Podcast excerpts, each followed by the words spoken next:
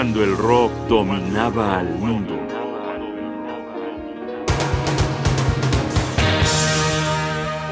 El sur profundo de Creedence Clearwater Revival.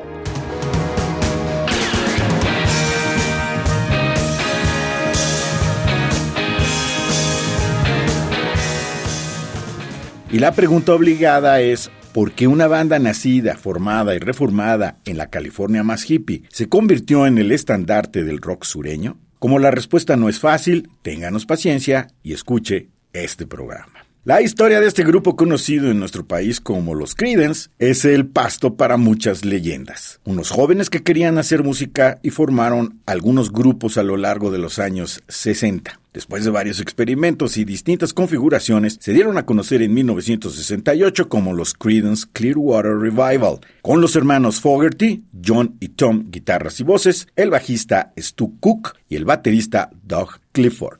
De su primer disco, escuchemos la siguiente canción, un recuerdo amargo de las experiencias de John Fogerty en su paso por el servicio militar obligatorio. Esto es Porterville.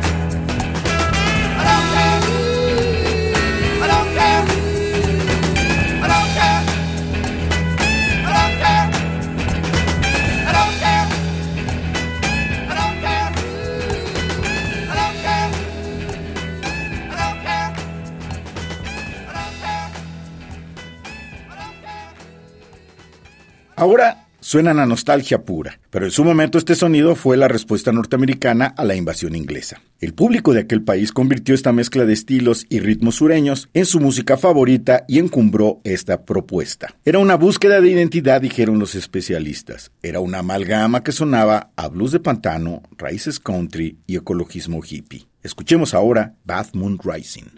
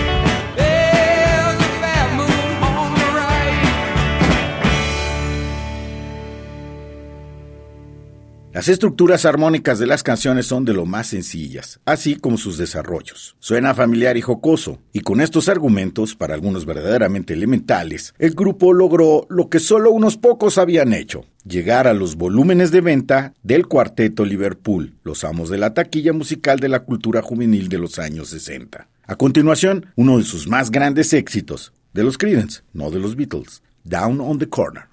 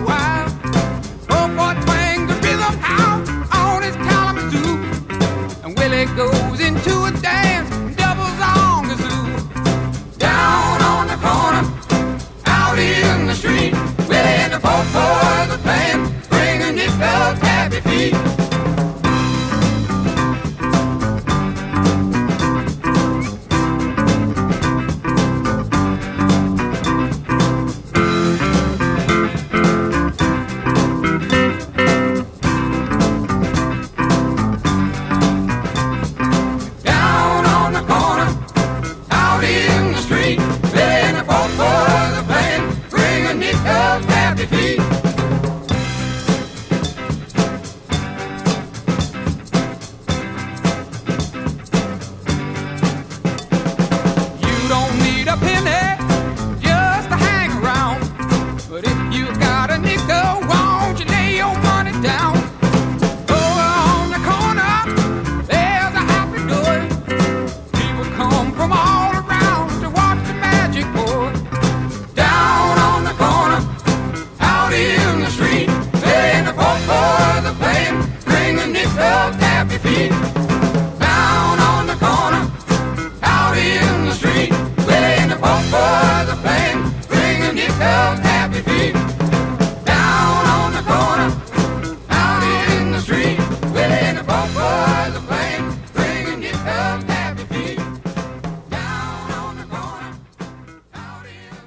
Así como este grupo alcanzó la cima en dos años, también su declive fue rápido. Terminó luego de seis años de éxitos sostenidos, dejando en la estela seis discos de estudio, una recopilación medio extraña y un disco capturado en vivo. También el rumor a voces de que el éxito había destruido a un grupo tremendamente talentoso. Para finalizar este programa vamos a escuchar Born on the Bayou.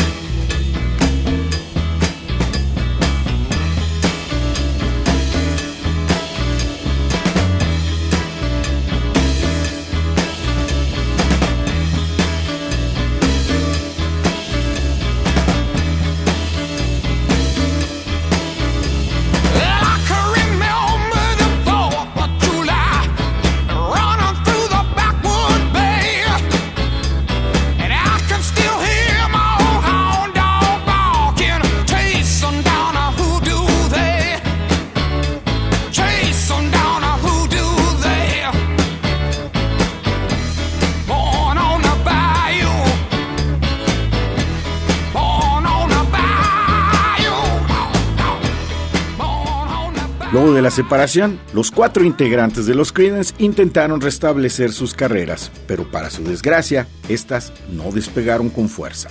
Historias y tragedias cuando el rock dominaba el mundo. Un programa de Radio UNAM. Producción y realización Rodrigo Aguilar, guion y conducción Jaime Casillas Ugarte.